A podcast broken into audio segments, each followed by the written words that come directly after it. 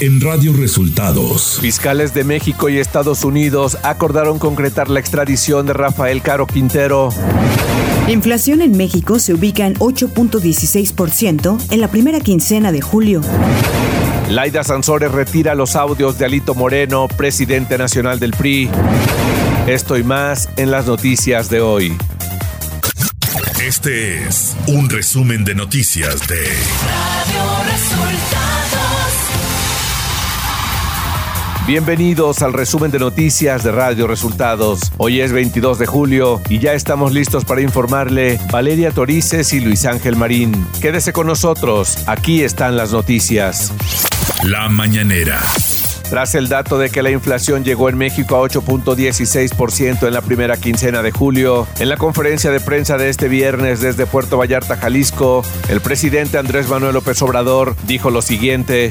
Que estamos ayudando para que controlemos pronto la inflación y que, este, aunque no es consuelo, la inflación en México es menor a la de Estados Unidos y menor a la de Europa, por lo que hemos hecho y vamos a seguir haciendo.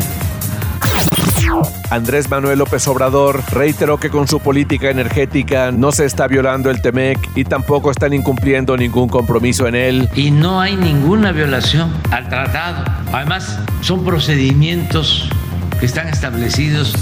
Es una consulta para establecer comunicación, aclarar cosas que va a llevar 75 días.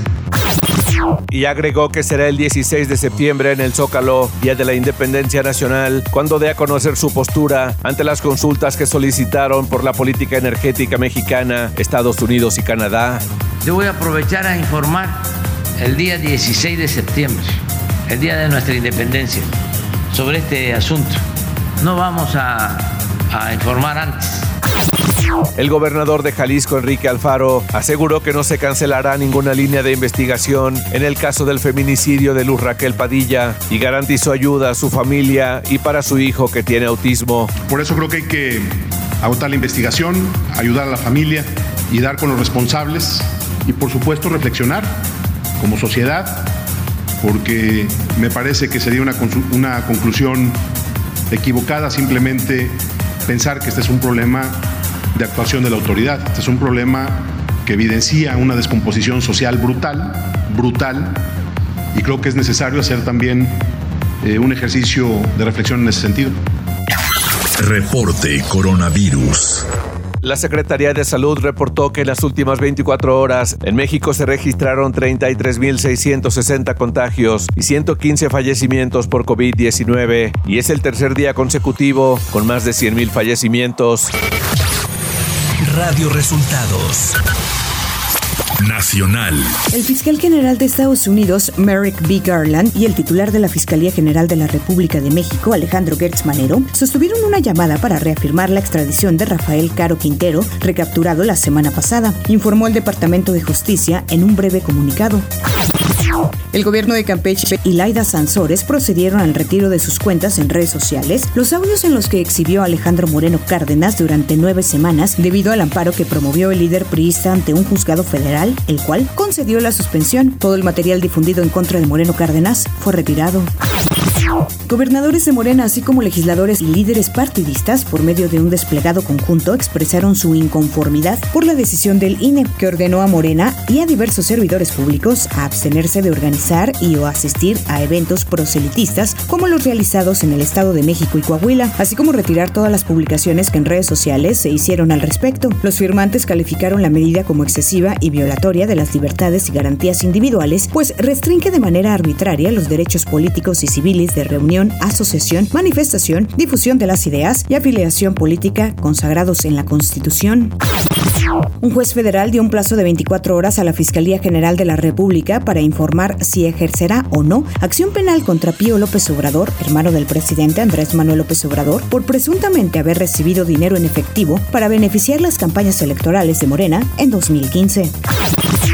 El expresidente de la mesa directiva de la Cámara de Diputados, Porfirio Muñoz Ledo, realizó el lanzamiento de su fundación Nueva República este jueves. El político mexicano advirtió que la transición democrática que comenzó en los años 80 fue secuestrada de mala manera, instaurando con ello un absolutismo estéril, así como un ambiente de autoritarismo y polarización en el país. Muñoz Ledo urgió la creación de una comisión de la verdad que investigue el presunto contubernio entre el gobierno del presidente Andrés Manuel López Obrador y el crimen organizado.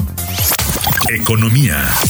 De acuerdo con datos del INEGI, la inflación en México registró su nivel más alto desde la primera quincena de enero del 2001, al ubicarse en 8.16% en la primera quincena de julio. El índice nacional de precios al consumidor nuevamente aceleró y registró esta variación presionado por el aumento en los precios de la papa, además de cebolla, huevo y naranja. El Banco Español Santander dio a conocer que se retira de la contienda para comprar Banamex en México, informó al mercado de valores en España. En información enviada a primera hora a la bolsa, Santander confirma que presentó una oferta no vinculante y que tras haber sido sometida a la consideración de Citigroup, el banco ha sido informado que no continuará en las siguientes etapas del proceso. Clima.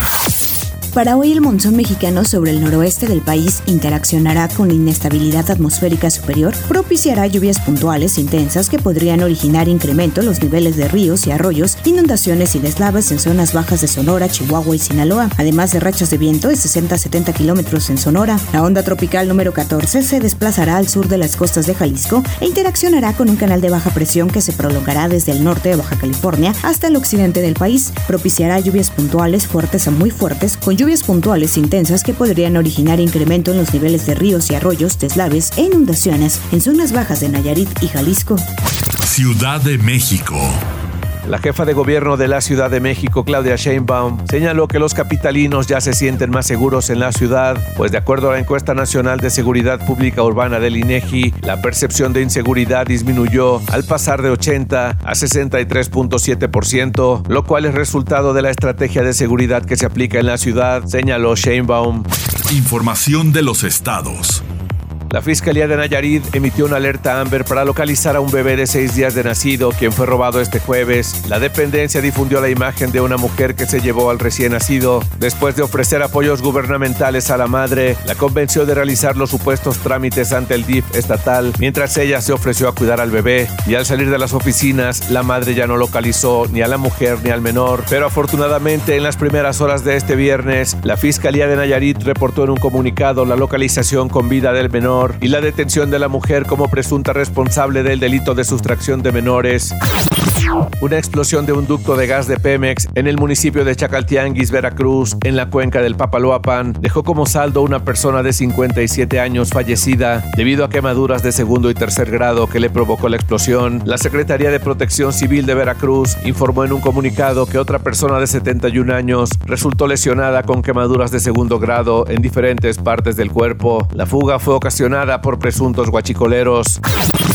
Un hombre murió por golpe de calor en Mexicali, Baja California, y con él suman nueve personas fallecidas en la entidad por las altas temperaturas de la tercera semana de junio pasado a la fecha. El Servicio Médico Forense del Poder Judicial de Baja California dio a conocer que el recién finado era un sujeto de 33 años, quien fue encontrado en la calle y pereció la tarde del miércoles en el Hospital General de Mexicali. En León, Guanajuato, un conductor ebrio atropelló al ex periodista Enrique Sosa, quien ahora laboraba como acomodador de autos en un restaurante, ocasionándole la muerte. Miguel Ángel García, cliente del establecimiento, estaba alcoholizado y atropelló intencionalmente y remató al ex comunicador. Los familiares de la víctima y el gremio periodístico del estado de Guanajuato exigieron a la Fiscalía del Estado que se haga justicia. El ataque ocurrió cuando el conductor se negó a pagar 40 pesos. Radio Resultados. Internacional.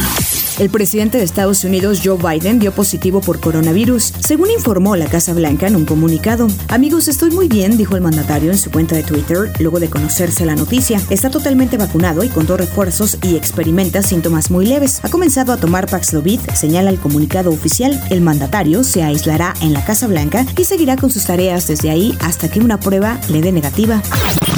Después de perder las elecciones presidenciales de Estados Unidos de 2020, el expresidente Donald Trump alentó a sus seguidores a irrumpir en el Capitolio de Estados Unidos. Él se limitó a observar los acontecimientos. El presidente Trump se sentó en la mesa de su comedor y vio el ataque por televisión mientras su personal de mayor jerarquía, sus asesores más cercanos y sus familiares le rogaban que hiciera lo que se espera de cualquier presidente estadounidense, dijo la diputada federal Elanin Luria. El presidente Trump se negó a actuar por su deseo egoísta de mantener el poder el expresidente Lula da Silva fue nominado oficialmente este jueves por su Partido de los Trabajadores para competir el 2 de octubre contra el mandatario Jair Bolsonaro en las elecciones más polarizadas de Brasil en décadas. Con una ventaja de dos dígitos en las encuestas de opinión, una victoria de Lula representaría un asombroso regreso del exdirigente sindical que estuvo al frente de Brasil durante dos mandatos entre 2003 y 2010. Pasó 580 días en prisión por condenas de corrupción que luego fueron anuladas.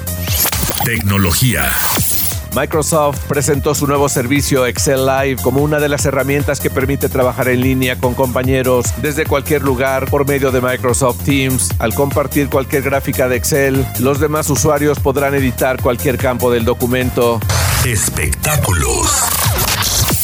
Televisa, Univision y Prime Video revelaron que VIX Plus llegaría a Prime Video Channels en Estados Unidos y México este 21 de julio de este año, fecha de su lanzamiento internacional. Por solo 7 dólares en Estados Unidos y 110 pesos en México, los usuarios que contraten el servicio a través de Prime podrán acceder a más de 10.000 horas de entretenimiento el primer año, que incluirá series y películas originales, además de más de 7.000 horas de deportes en vivo para brindar el servicio más completo a los fans con los mejores torneos y ligas del mundo. De acuerdo con Comic Book Resources, existe un rumor que Dua Lipa interpretará a Satana, cinta que llegará próximamente. Si es cierto este rumor, de Satana, Dua Lipa será una adición muy buena para DC. No sería la primera vez que una cantante famosa es reclutada por DC Comics. Hace algunos años se dijo que querían ver a Lady Gaga para interpretar a una de las protagonistas de Aves de Presa y la fantabulosa emancipación de una Harley Quinn. Aunque no apareció en esa cinta, próximamente la veremos en la de Guasón. Deportes. Luego de semanas de incertidumbre, los aficionados de Pumas ya pueden celebrar el fichaje de Dani Alves, futbolista brasileño, leyenda del Barcelona, quien se convierte en una de las contrataciones más importantes en la historia de la Liga MX. Dani Alves ostenta la marca de más títulos ganados en el balompié profesional a nivel mundial, gracias a su paso por clubes como el Barcelona, Sevilla, PSG, Juventus y Sao Paulo.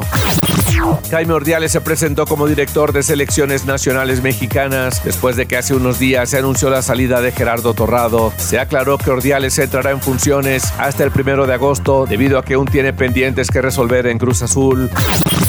Y hasta aquí las noticias en el resumen de Radio Resultados. Hemos informado para ustedes Valeria Torices y Luis Ángel Marín. Que tengan un excelente fin de semana.